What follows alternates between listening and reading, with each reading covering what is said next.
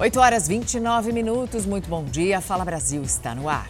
Bom dia a todos. Um flagrante do helicóptero da Record TV, um ônibus, pegou fogo agora há pouco na zona oeste de São Paulo. Comandante Juan Hamilton tem as informações. Bom dia, comandante. Há informação sobre feridos? Olha, Mariana, um excelente dia para você, para o Sérgio e a todos.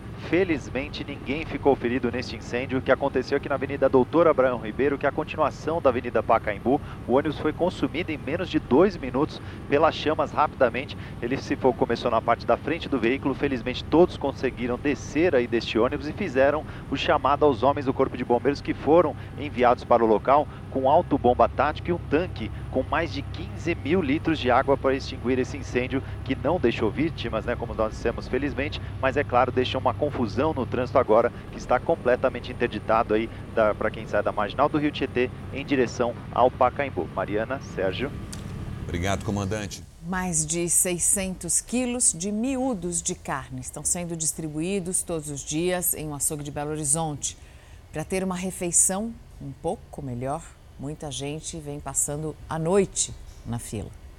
Na esperança de conseguir alguns pedaços de carne miúdos, Muita gente passa a noite na fila deste açougue na região leste de Belo Horizonte. São idosos, desempregados, moradores de rua. A carne está muito cara e a gente não está conseguindo comprar, né? E aqui a gente ganha. O açougue abre as portas às seis da manhã para doar cerca de 600 quilos de carne a pessoas carentes. Cerca de 100 pessoas são atendidas diariamente.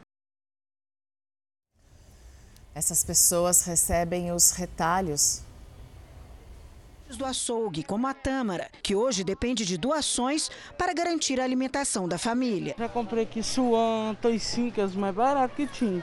Mas agora nem isso não está dando para comprar. Ah, hoje nós vemos doação. Há também quem vai às ruas para ajudar. Há um ano, um grupo de profissionais liberais, donas de casa e mães formaram o Café com Amor. Eles rodam a cidade alimentando quem necessita e não tem condições. É um compromisso que a gente tem com a sociedade, né? A gente cobra muito de todo mundo, mas a gente não tem feito a nossa parte. Então, tudo que a gente consegue arrecadar, às vezes a gente tira do nosso bolso mesmo, né?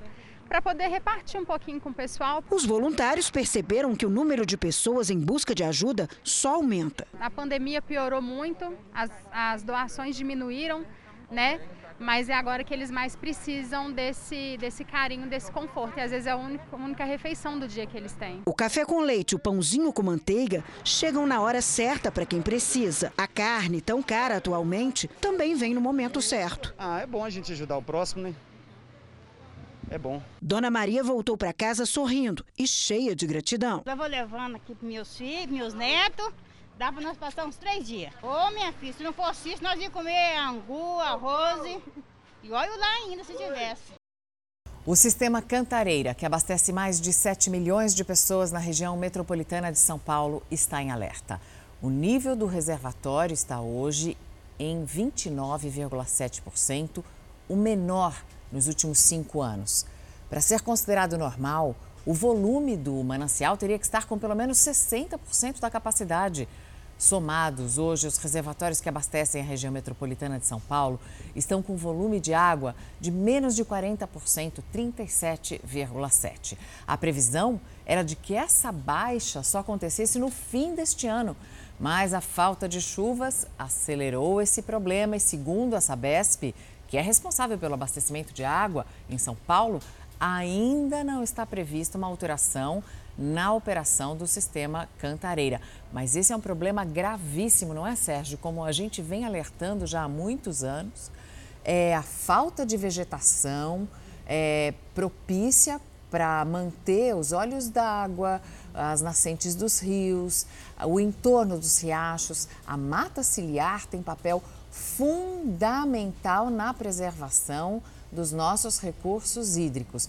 Esse problema vai cada vez mais se agravar, não só por causa da falta de chuvas, mas também por causa da retirada da vegetação. Uma hora a conta chega, né, Mariana? Agora, em relação à chuva, aqui no estado de São Paulo, essa vai ser uma semana chuvosa, né? Já foi. Já começou no domingo e até o fim da semana deve ser de chuva, claro que não o suficiente para normalizar ou amenizar os problemas nos reservatórios. E um homem morreu atropelado por um ônibus agora de manhã na zona sul de São Paulo. Comandante Juan Hamilton tem as imagens do local do acidente. Comandante. Olha, Mariana, a gente sobrevoou agora a Avenida Hebe Camargo, que fica aqui na região do Vila Andrade, né, ao lado da comunidade de Paraisópolis. Um homem de aproximadamente 50 anos de idade morreu atropelado por este ônibus que está parado, inclusive, aí na avenida. O trânsito, inclusive, viu, Mariana, foi desviado pela contramão. E o que chama atenção aqui no local é que foi bem na faixa de pedestres, só que os pedestres não conseguem andar na rua. A gente vê nem a calçada, muito lixo no local. Há também uma sinalização farol, a gente não sabe se estava funcionando. O fato é que esse atropelamento aconteceu exatamente na faixa de pedestres aqui da Avenida Hebe Camargo, infelizmente deixando uma vítima fatal, um homem de aproximadamente 50 anos de idade. Sérgio. Obrigado, Obrigada, comandante. comandante.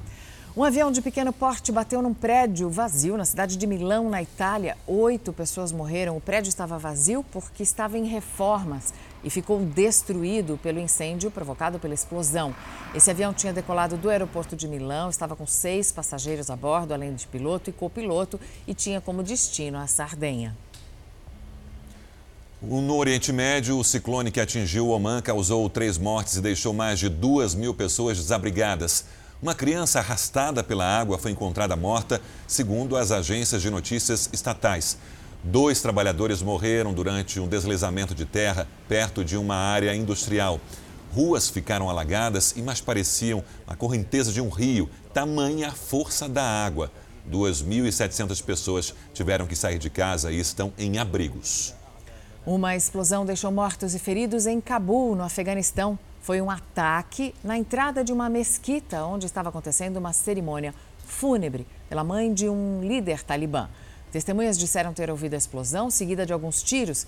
Cinco pessoas morreram, 11 ficaram feridas. Perto de Cabul, quase 1.500 simpatizantes do Talibã se reuniram para celebrar a vitória do retorno dos fundamentalistas ao poder. Um evento que contou com a participação de lideranças do movimento. Mulheres não participam da celebração. E as cenas de fuga em massa do aeroporto de Cabul rodaram o mundo. Bom, agora, agora sem as tropas americanas dos Estados Unidos, portanto, o regime talibã tenta vender uma imagem de renovação e de segurança. É, vender uma imagem mesmo. Roberto Cabrini está lá há mais de uma semana no país. Ele mostra que a realidade é bem diferente. Ele também esteve frente a frente com um dos líderes do grupo extremista. Na Ásia Central remota, a sobrevivência de milhões é incerta. A senhora está desesperada, há alguns dias que não consegue comer decentemente e a filhinha dela tem apenas 5 anos, o filho tem 12 e eles não sabem o que vão fazer. No Afeganistão de hoje, 20 anos depois, eles dão as cartas novamente. Com seus fuzis, suas barbas compridas, sua interpretação tribal do Alcorão, sua implementação radical da lei islâmica, a Sharia novas, velhas regras do mesmo Talibã, que podem significar punições bárbaras. Mas é preciso também ouvir o outro lado da história. Meu encontro com a liderança talibã se aproxima. E esse espaço será fundamental para se ter noção da perspectiva da organização militar e religiosa. É aqui, nessa fortaleza altamente protegida, que enfim tenho acesso para falar com um dos líderes do Talibã. Uma revista adiante. Eu estou a caminho de um encontro com Enamullah Samangani, representante oficial do governo talibã e um de seus porta-vozes. Existe uma grande preocupação na comunidade internacional em relação aos direitos das mulheres. As mulheres não estão podendo estudar, não existem mulheres participando do governo. É, isso vai ser sempre assim? Temos outras prioridades agora. A segurança do país foi a primeira prioridade. Segundo veio a economia. E, posteriormente, vamos nos engajar nisso. Podemos resolver esses problemas dos direitos das mulheres e sua participação no governo, mas isso requer tempo. Por que foi tão fácil para o Talibã retomar o poder depois de 20 anos? Nos últimos anos, as pessoas não se sentiam parte do governo. O governo não fazia nenhum bem pelas pessoas. O único suporte que o governo tinha era das comunidades internacionais. Na sua visão, por que os Estados Unidos jamais conseguiram exterminar, eliminar a presença do Talibã aqui no Afeganistão? Nós sabíamos desde o primeiro dia que os americanos chegaram que eles iriam embora algum dia, porque essa é a história desse país. Nunca fomos invadidos, nunca fomos colonizados. Existem muitas notícias de pessoas que têm sido mortas, pessoas que têm sido perseguidas, somente por fato delas não concordarem com a política talibã. Vai ser sempre assim? Por que isso? Mas existiram muitas guerras nos últimos 40 anos nesse país. E existem questões pessoais entre as famílias. Então, se é um caso de uma pessoa que mata outra, isso não significa que nós permitimos isso ou queremos isso. Significa que é uma população de 30 milhões e não podemos controlar cada canto do país. Por que o Estado tem o direito de determinar, aqui no Afeganistão, no caso do Talibã, o tipo de roupa que as pessoas vão vestir, se elas vão usar barba ou não, se as mulheres vão poder estudar, se elas vão poder ouvir música. Por que o Estado tem esse direito na visão talibã? Nós não forçamos ninguém a nada. Apenas esperamos que as pessoas sigam as suas tradições, que sigam os seus líderes. Isso vai acontecer naturalmente. Não precisamos pressionar ninguém a nada. Isso não é verdade. Existem milhares de afegãos que estão deixando o país porque sentem que o Talibã vai perseguir essas pessoas e também porque tem muito receio de violações de direitos humanos. O que, que o senhor tem a dizer sobre isso? Eles queriam demonstrar o quanto assustador o Talibã era. Então eles disseram que as pessoas, quando saíssem, o novo governo não poderia sustentar a economia. Então isso foi um jogo sujo dos Estados Unidos e não do Talibã. O Talibã apoiou o ataque de 11 de setembro? Não. Qual foi a visão do Talibã sobre 11 de setembro? Essa era a nossa política desde o início. Nós não intervimos em outros países e não permitimos que outros países intervenham no nosso. Nessas montanhas enigmáticas, resistir aqui pode ter diferentes significados. Pode ser não abrir mão de conquistas, de direitos. Pode ser sonhar em deixar o país, de se reencontrar com a família, de não se desgrudar jamais. Pode ser também conseguir um simples pedaço de pão. Há dois dias do julgamento da morte do menino Henri Borel, quatro testemunhas de acusação ainda não foram localizadas pela Justiça. Vamos ao Rio com a Aline Pacheco. Aline, bom dia. Quem são essas testemunhas? Olá, bom dia. Duas delas, testemunhas de acusação, trabalhavam no hospital onde o menino já chegou sem vida e não foram localizadas até agora. A babá que cuidava da criança também não foi encontrada. A ex-mulher de Jairinho pediu dispensa da sessão, mas teve pedido negado pela juíza. A audiência acontece nesta quarta-feira, dia 6 de outubro, e a presença das testemunhas é obrigatória. Caso isso não aconteça, uma nova audiência vai ser marcada. O ex-vereador Jairinho e Monique Medeiros, mãe de Henri Borel, vão responder por homicídio triplamente qualificado, tortura e coação de testemunhas. Mariana, Sérgio. O portal R7 foi indicado ao prêmio Caboré, na categoria Veículo de Comunicação Produtor de Conteúdo. Uma importante premiação que consagra os principais profissionais e empresas que contribuem com as áreas de publicidade, marketing e mídia. A votação começa no dia 1 de novembro e vai até o dia 2 de dezembro. A famosa gaiola chegou e está esperando a estátua da coruja, símbolo do prêmio Caboré. O portal R7 do Grupo Record foi indicado para o prêmio na categoria Veículo de Comunicação, Produtor de Conteúdo.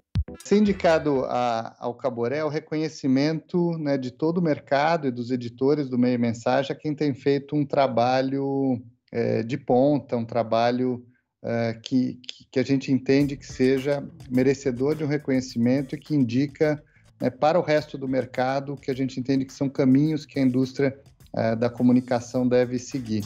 O Caboré, promovido pelo grupo Meio e Mensagem, é o Oscar da indústria da comunicação no país.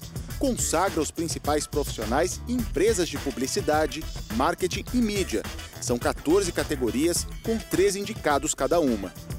Já está entre os três indicados, já é um enorme reconhecimento, como a gente viu, uh, são milhares e milhares de profissionais e empresas que, que desejam uh, receber essa gaiolinha eh, indicando o reconhecimento do, do meio mensagem ao trabalho que tem feito pela nossa indústria Então, já sem dúvida nenhuma, é um, uma grande conquista. O portal R7 é o resultado de 12 anos de trabalho que vai muito além de só fazer TV ou internet. Ele une a audiência com a interatividade em multiplataformas. São 79 milhões de usuários únicos por mês, 200 milhões de seguidores em todas as redes sociais e 1 bilhão de visualizações de vídeos por mês. E esses 12 anos de história são marcados pelo pioneirismo. O R7 foi o portal que transmitiu o primeiro programa multiplataforma da TV aberta. Saiu na frente também no contato com o telespectador, permitindo ser a emissora de TV brasileira com mais tempo de interatividade na tela. E faz história com o primeiro jornal 360 do país. O Jornal da Record, além da TV, está no site, redes sociais e em múltiplas extensões digitais, como podcasts exclusivos, conteúdo para TikTok e todas as redes. O fogo no Pantanal continua a se espalhar rapidamente. O portal R7 se destacou com a cobertura do combate à Covid-19 e o vacinômetro para acompanhar a vacinação no país. O portal R7 jornalistas, blogueiros e colunistas que levam informações importantes que impactam a vida dos brasileiros. Em 2021, o R7 deu mais um importante salto. Estreou uma redação em Brasília com notícias sobre política, furos de reportagem e bastidores do poder. Trabalho mais uma vez reconhecido com a indicação de um prêmio importante como o Caboré, resultado que será divulgado durante uma cerimônia que acontece no dia 6 de dezembro. O Caboré está na cabeça de muitos e na estante de poucos. É um trabalho árduo, dedicação, é, suor é, para poder conquistar a coruja. A Câmara de Vereadores e a Assembleia Legislativa de São Paulo começam a montar esta semana as duas CPIs que vão apurar as denúncias contra a operadora de saúde Prevent Senior. Caro, Maria Carolina Paz, bom dia que está previsto, hein? Muito bom dia para vocês, a todos que nos acompanham aqui no Fala Brasil. Aqui na Assembleia está prevista para amanhã a indicação dos deputados. A data limite para aprovação da CPI é de 15 dias. Já a Câmara Municipal deve instaurar a CPI na quinta-feira. A previsão é que a comissão dure 120 dias. As duas casas decidiram apurar a conduta da Prevent Senior depois da denúncia que pacientes com a Covid receberam medicamentos sem eficácia comprovada. Muitos morreram, além da suspeita de alteração de atestados de óbitos. A operadora ainda é alvo de duas investigações da Polícia Civil, de uma força-tarefa do Ministério Público de São Paulo, de apuração na Agência Nacional de Saúde Suplementar, além da CPI da Covid no Senado. Inclusive, o diretor-presidente da ANS, Paulo Roberto Rebelo Filho, deve ser ouvido na próxima quarta-feira pelos senadores. Uma investigação internacional aponta que o ministro da Economia, Paulo Guedes, é dono de uma empresa num paraíso fiscal, que são locais fora do Brasil que cobram um imposto bem baixo ou não cobram imposto. A empresa offshore teria sido criada em 2014 e tem mais de 9 milhões e meio de dólares investidos. Paulo Guedes está no cargo que define os rumos da economia brasileira. O nome dele apareceu na apuração do Pandora Papers, consórcio internacional de jornalistas investigativos. O ministro seria o dono de uma empresa offshore, a Dreadnoughts International, registrada nas Ilhas Virgens Britânicas. Um conhecido paraíso fiscal no Caribe. A conta da empresa teria depósitos de mais de 9 milhões e meio de dólares. Segundo a apuração, o ministro manteve a conta ativa mesmo depois de ingressar no governo em 2019. Em 1 de janeiro de 2019, 9 milhões e meio de dólares equivaliam a quase 37 milhões de reais. O dólar se valorizou e hoje o montante equivale a quase 51 milhões e meio de reais. Valorização de mais de 14 milhões de reais. Ou seja, nos mil dias à frente do Ministério da Economia, a conta de Guedes teria engordado 14 mil reais a cada 24 horas. Ter uma empresa no exterior não é ilegal, desde que a movimentação financeira seja declarada à Receita Federal e não represente lavagem de dinheiro ou sonegação fiscal. O problema é que, se a empresa pertence a autoridades econômicas, pode haver conflito de interesse. porque as decisões relativas a taxas de juros e câmbio, por exemplo, podem beneficiar e elevar os lucros dos investimentos feitos fora do país. A conduta do ministro Paulo Guedes de manter empresas offshore no exterior, né, em paraísos fiscais, que possam a, a via ser beneficiadas é, a partir da atuação dele como ministro da Economia, é muito grave e colocam é, em suspeição a afronta a princípios constitucionais, como da impessoalidade e da moralidade. Ele enviou uma proposta de reforma tributária que isentava do pagamento de impostos as empresas offshore. Há um, um conflito de interesse potencial, sim. Outra coisa é dizer que ele agiu em favor do seu interesse e não da sociedade.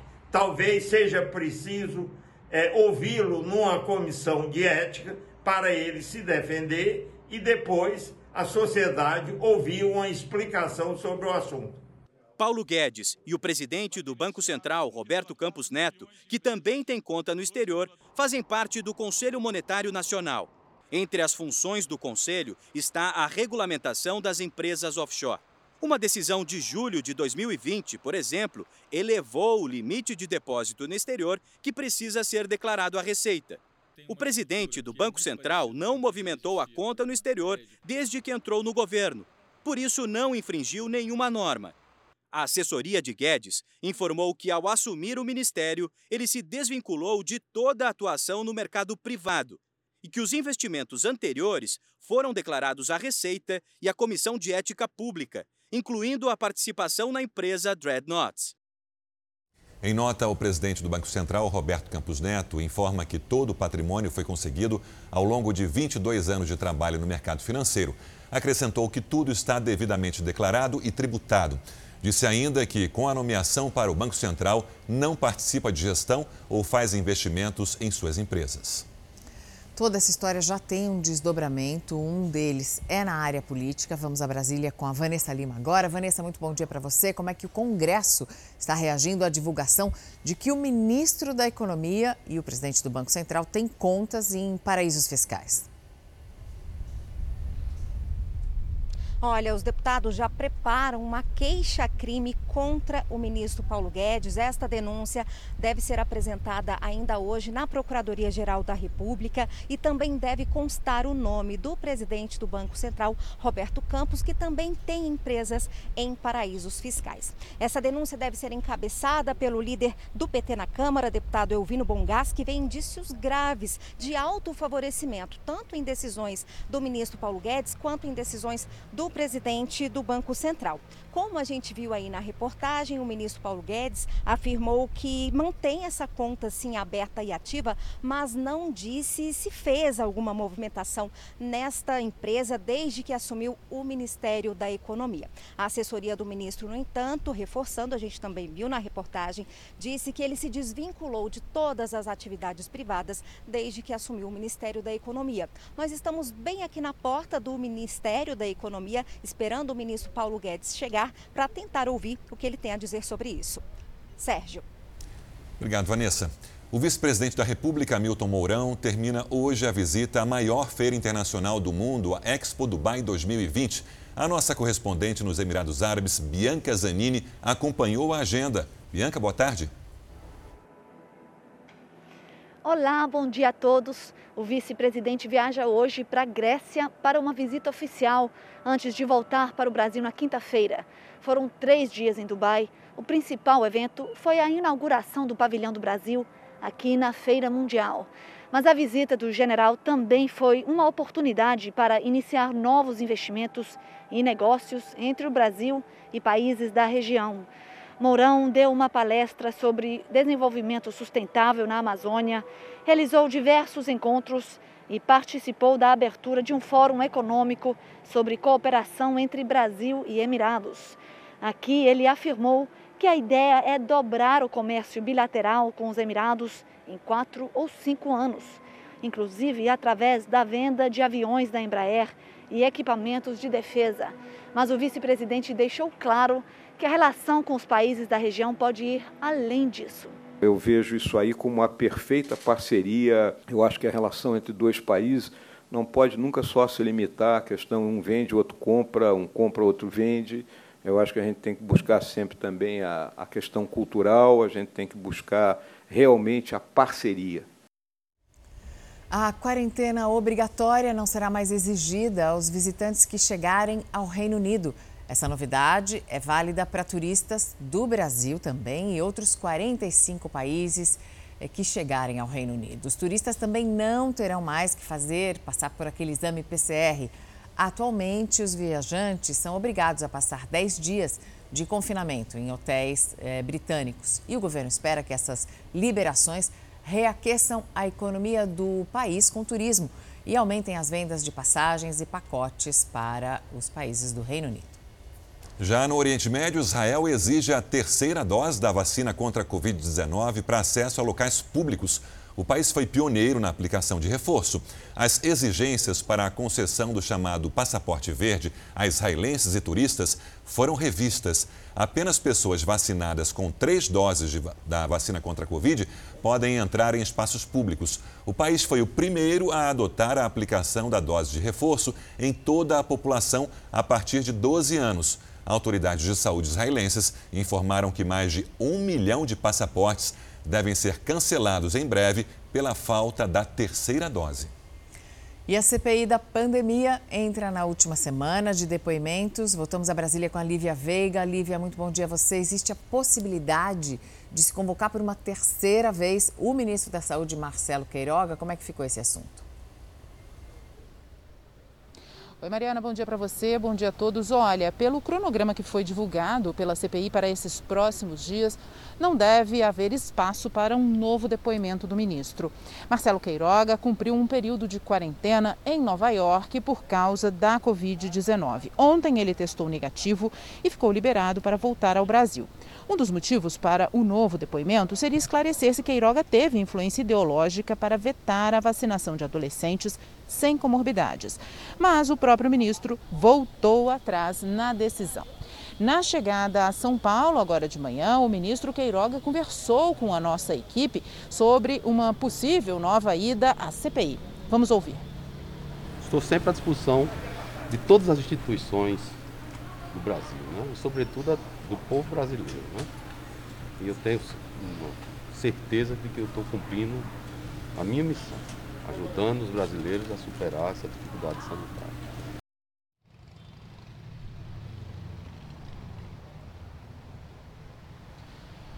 O ministro Queiroga embarca agora de manhã, ainda agora de manhã, aqui para Brasília, deve chegar por volta do horário do almoço. Amanhã, a CPI ouve o empresário Ricardo Nonato Brasil, sócio da empresa VTC Log, de logística. Essa empresa foi contratada para armazenar e também distribuir vacinas contra a Covid. Foi a serviço desta empresa que o motoboy Ivanildo Gonçalves fez movimentações suspeitas de quase 5 milhões de reais. A empresa também teria feito pagamentos ao ex-diretor do Ministério da Saúde, Roberto Ferreira Dias, nome constante nas denúncias de irregularidades em negociações de vacinas.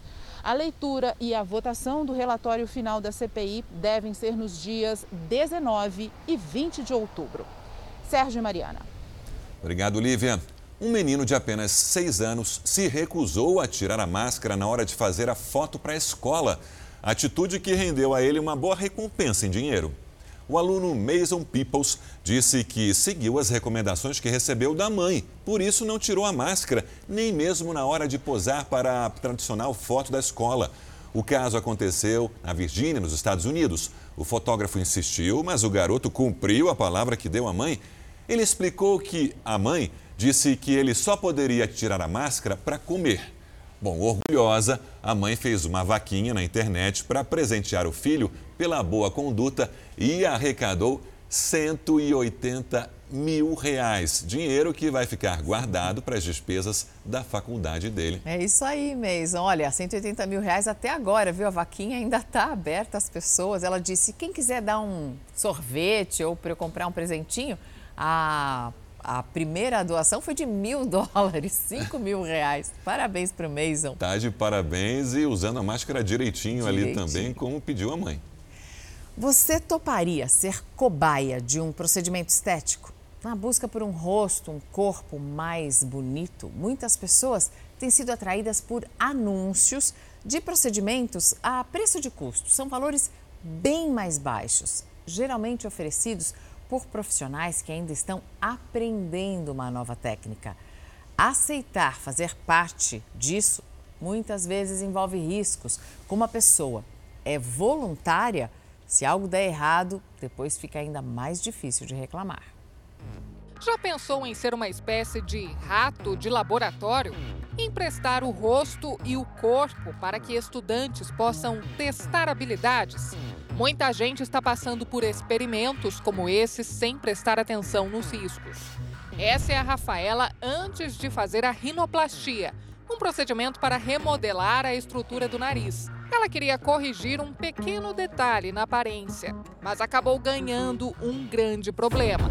O produto, ao invés de ser injetado na pele, ele foi injetado dentro de um vaso. Pegou a, a, vascularização, né, a artéria da asa do nariz, a dorsal do nariz. Rafaela foi convidada para fazer o procedimento com um dentista, que ainda estava estudando sobre as técnicas da rinoplastia. Ela se voluntariou como cobaia para que o profissional pudesse testar o que tinha aprendido. O preço era mais acessível, mas não valeu a pena. Rafaela processou o dentista e fez cinco cirurgias reparadoras. Dois anos depois, ela ainda usa curativos. Repor a cobertura cutânea. Beleza. E quando houve a né, o enxerto pegou tudo direitinho, a gente começou a fase de recompor tecido gorduroso, recompor cartilagem. Então a gente tirou cartilagem das orelhas e colocou um pouco, fez, a gente fez retalhos da bochecha para repor uma espessura maior também de pele. E fiz lipoenxertia, tirei gordura da barriga para colocar lá. Utilizar pacientes como cobaias para tratamentos estéticos é uma prática cada vez mais comum e que preocupa entidades médicas. Nas redes sociais, há diversos anúncios de clínicas que procuram pacientes para serem testados. Tem técnicas para camuflar estrias, aumentar os lábios e melhorar a aparência das gengivas.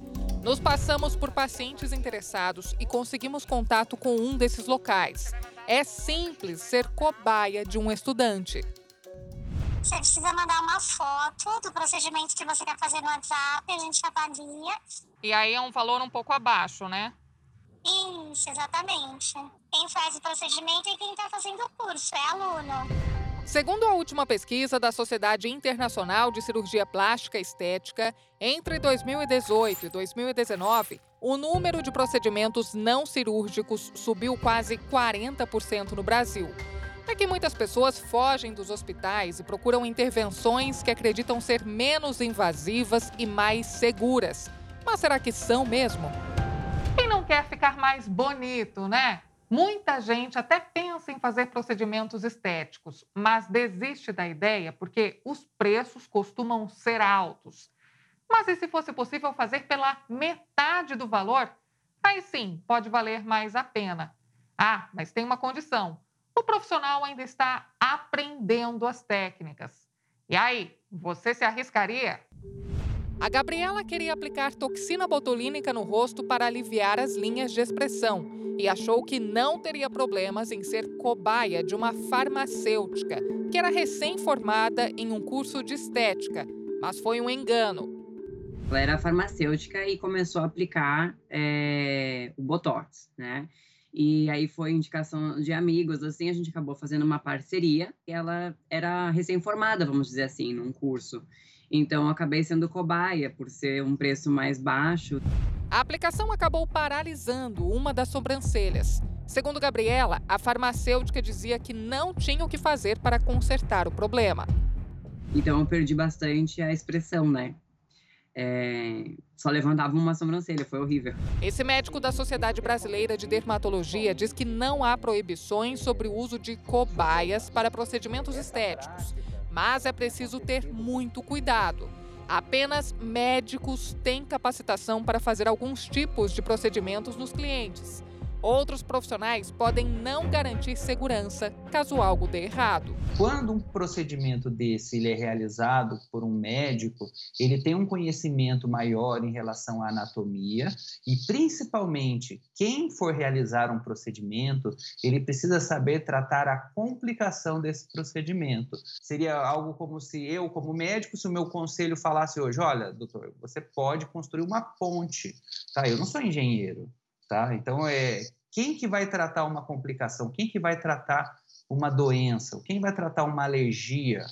Um angedema que vai fechar uma garganta porque teve uma alergia a um produto. Isso é o médico. O médico explica que intervenções estéticas mal feitas podem ter resultados desastrosos e, nos casos mais graves, até levar à morte. Existe riscos de oclusão arterial, oclusão de nervos, risco dessa substância ela entrar nessa artéria ou numa veia e ir para áreas de risco, como para o cérebro e causar um AVC. A recomendação para pacientes que fizeram procedimentos mal sucedidos é procurar um médico e registrar boletim de ocorrência. Quem já passou por uma experiência como essa faz um alerta. A gente vê acontecer ainda muito, né? Das pessoas irem pelo preço ou em troca de permuta. Não seja cobaia e assim, é, procure não baseado em, em tipo, é, em quantidade de seguidores, em antes e depois. É, parece que só quando você acontece com você é que você realmente para para refletir. Uma pesquisa mostra que o desmatamento em grande escala e as mudanças climáticas vão causar um calor extremo com temperaturas que o corpo humano pode não tolerar. São temperaturas que vão afetar profundamente as regiões onde vivem exatamente as populações mais vulneráveis, por exemplo, como a Amazônia. E é uma mudança que não está tão distante, ainda mais com o aumento do desmatamento. Já ouviram a expressão um sol para cada um? Aqui na região norte é bem comum ser usada. O calor é tão grande que parece não ter fim.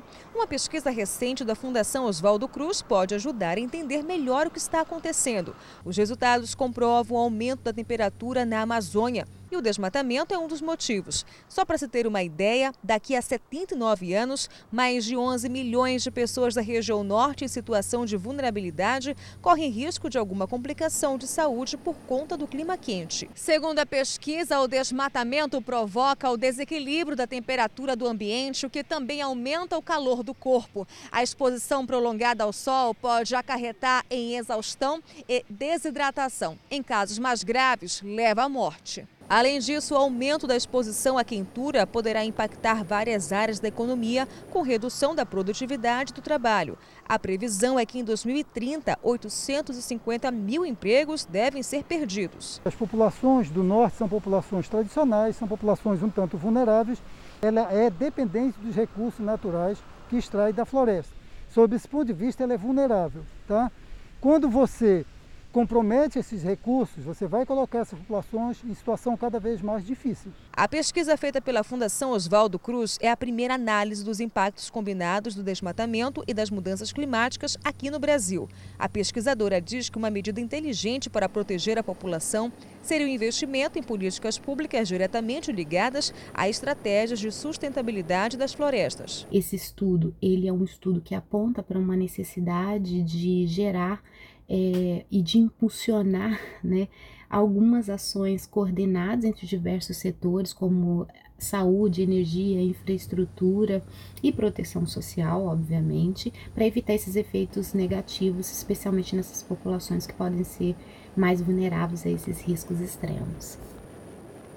Os ganhadores do Prêmio Nobel de Medicina em 2021 foram conhecidos esta manhã. São dois cientistas americanos que vão dividir o prêmio. David Julius e Arden Pataputian foram escolhidos pela Academia Real de Ciências da Suécia e levaram o prêmio pelas descobertas sobre os receptores de temperatura e de toque no corpo humano. Os próprios ganhadores do Nobel explicaram que o calor, o frio e o toque podem iniciar alguns sinais no nosso sistema nervoso que são muito importantes para identificar algumas condições de doenças. Tanto que esse conhecimento agora está sendo usado para desenvolver tratamentos para uma série de comorbidades, incluindo aquelas doenças de dores crônicas. Os vencedores vão dividir o prêmio de um milhão de dólares, o equivalente a pouco mais de 6 milhões de reais. Não é todo dia que se recebe uma carta de papel. Quando foi a sua última, Mariana? Ah, nossa, Lembra? faz muito tempo. Acho que foi do meu padrinho. Imagina então receber uma mensagem da Rainha Elizabeth II. Nossa, um papel timbrado, hein? Que chique. Foi o que aconteceu com o professor de artes de Natal. Ele recebeu uma resposta do Palácio de Buckingham depois que ele enviou para a monarca um presente. 18 horas e 10 minutos de um domingo. Esse foi o horário e dia em que o professor de artes chegou em casa e viu aquele envelope sobre a mesa. A carta enviada pela rainha britânica foi tão especial e inesperada que o momento ficou gravado na mente de Neil. Quando eu cheguei em casa, a carta estava sobre a mesa. Então, quando eu olhei, primeira carta de uma coloração diferente e com o símbolo da realeza.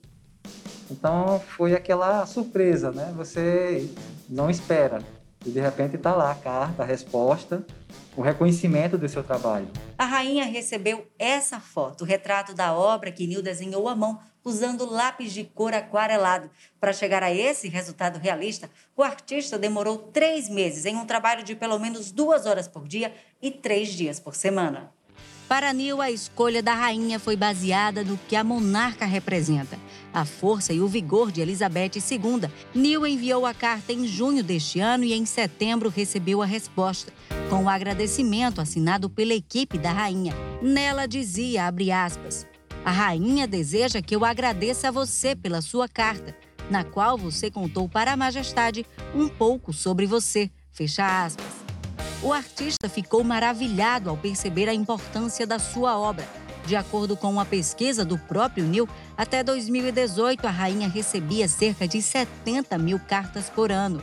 E se nós, meros plebeus, achamos difícil responder todas as conversas no aplicativo de mensagens, imagina dar conta de tantas correspondências. Você estava me falando que vai moldurar a carta, você pretende vender também? Não, a carta não. A carta vai ser uma lembrança. Vou emoldurá-la e vai ficar aqui no ateliê. Vai ser aí herança de família? Exatamente. Que legal. E você pagaria um milhão de reais por um único peixe? No Japão, país que é famoso pelo cardápio com frutos do mar, tem gente que está disposta a muito mais do que isso. Veja mais sobre esse mercado luxuoso na reportagem da nossa correspondente em Tóquio, Silvia Kikuchi. Lagostas, camarões e uma variedade sem fim de espécies marinhas preenchem as barracas do mercado de peixes de Tóquio. Alguns filés por aqui chegam a custar mais do que o dobro da carne bovina. Mas nenhum deles chega aos pés do atum oriental que vive nas águas ao redor do Japão. Chamado de diamante negro, a carne dele é tão apreciada que chega a valer mais do que uma casa. No ano de 2019, um atum de 278 quilos foi vendido pelo equivalente a mais de 16 milhões de reais. A compra foi feita durante o tradicional leilão de Ano Novo no mercado de peixes de Tóquio. Quem levou foi o dono da rede de restaurantes de sushi Kiyoshi Kimura. Neste ano, ele escolheu um peixe mais humilde, um milhão de reais, em respeito ao confinamento rigoroso que era imposto no início do ano por conta da pandemia. Mas vão lá comer no restaurante que está sendo distribuído. Está bem gostoso. Para provar o atum leiloado, muita gente fez fila em frente aos restaurantes de Kimura.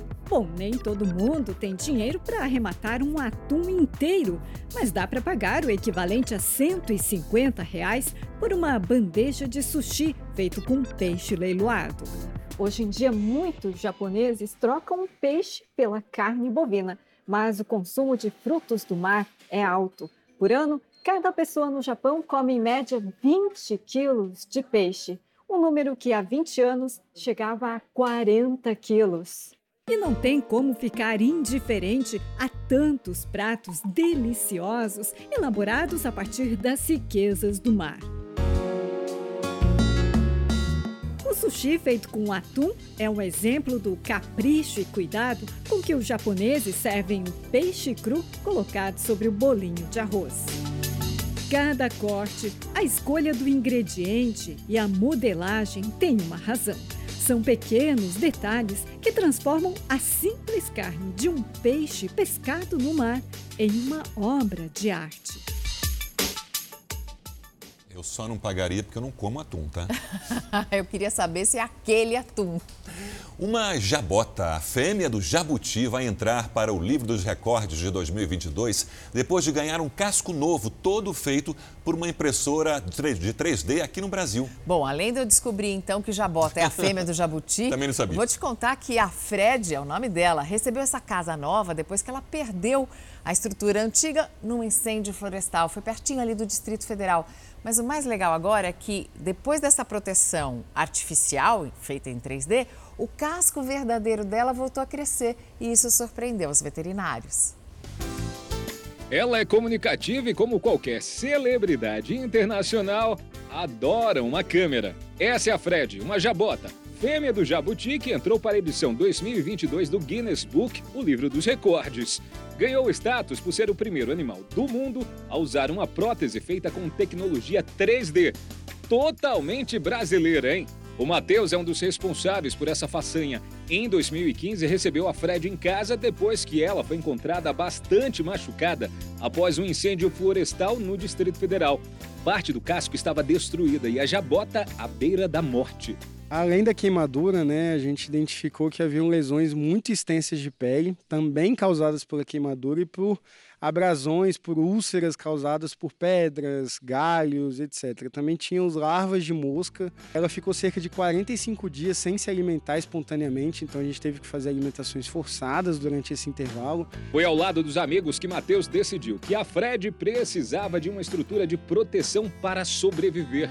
Foram tiradas então 60 fotos e, com a ajuda de um programa de computador e de uma impressora, conseguiram projetar o novo casco. Para trazer naturalidade ao modelo, conseguiram também uma pintura com cores realísticas, feitas por um artista de Brasília. Um projeto de baixíssimo custo, com um resultado impressionante. Custou em média cerca de 160 reais. Fred ficou toda feliz com o novo visual, conseguiu se recuperar. E olha como ficou bonitinha na foto tirada para o Guinness. Com tanta energia e tanta vontade de sobreviver, a natureza também fez questão de presentear Fred com mais uma chance.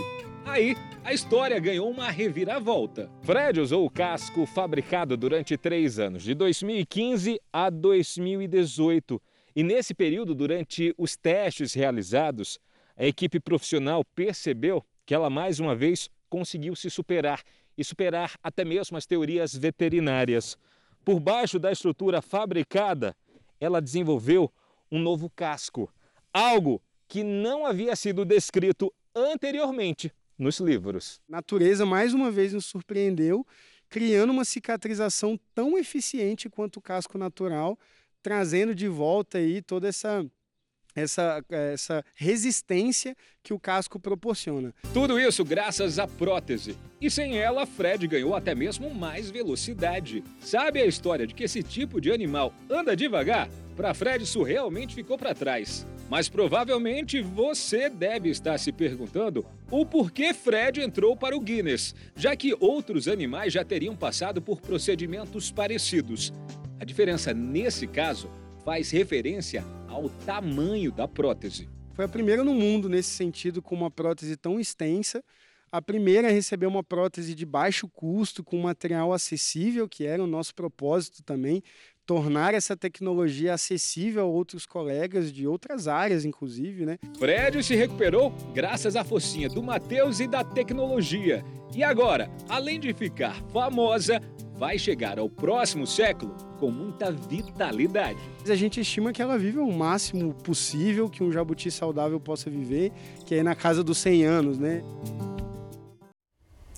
E um fazendeiro na Alemanha ganhou a competição europeia de pesagem de abóbora. A abóbora vencedora tem 744 quilos. A abóbora gigante teve que ser levada até a balança com a ajuda de uma retroescavadeira. O agricultor responsável pelo plantio e pela colheita ganhou o prêmio equivalente a R$ 4.600 em dinheiro. Uma abóbora gigante como essa demora cerca de 130 dias para ficar desse tamanho. Apesar de ter conquistado o troféu, a abóbora alemã não bateu o recorde mundial, não. Esse foi estabelecido em 2016 com uma abóbora de mais de uma tonelada. Por isso que nos contos de fadas dá para dizer que fizeram uma carruagem com uma abóbora. É uma dessas abóboras. Alguém tem dúvida que vai ser a grande estrela do Halloween? Fala Brasil termina aqui. Para você um ótimo dia.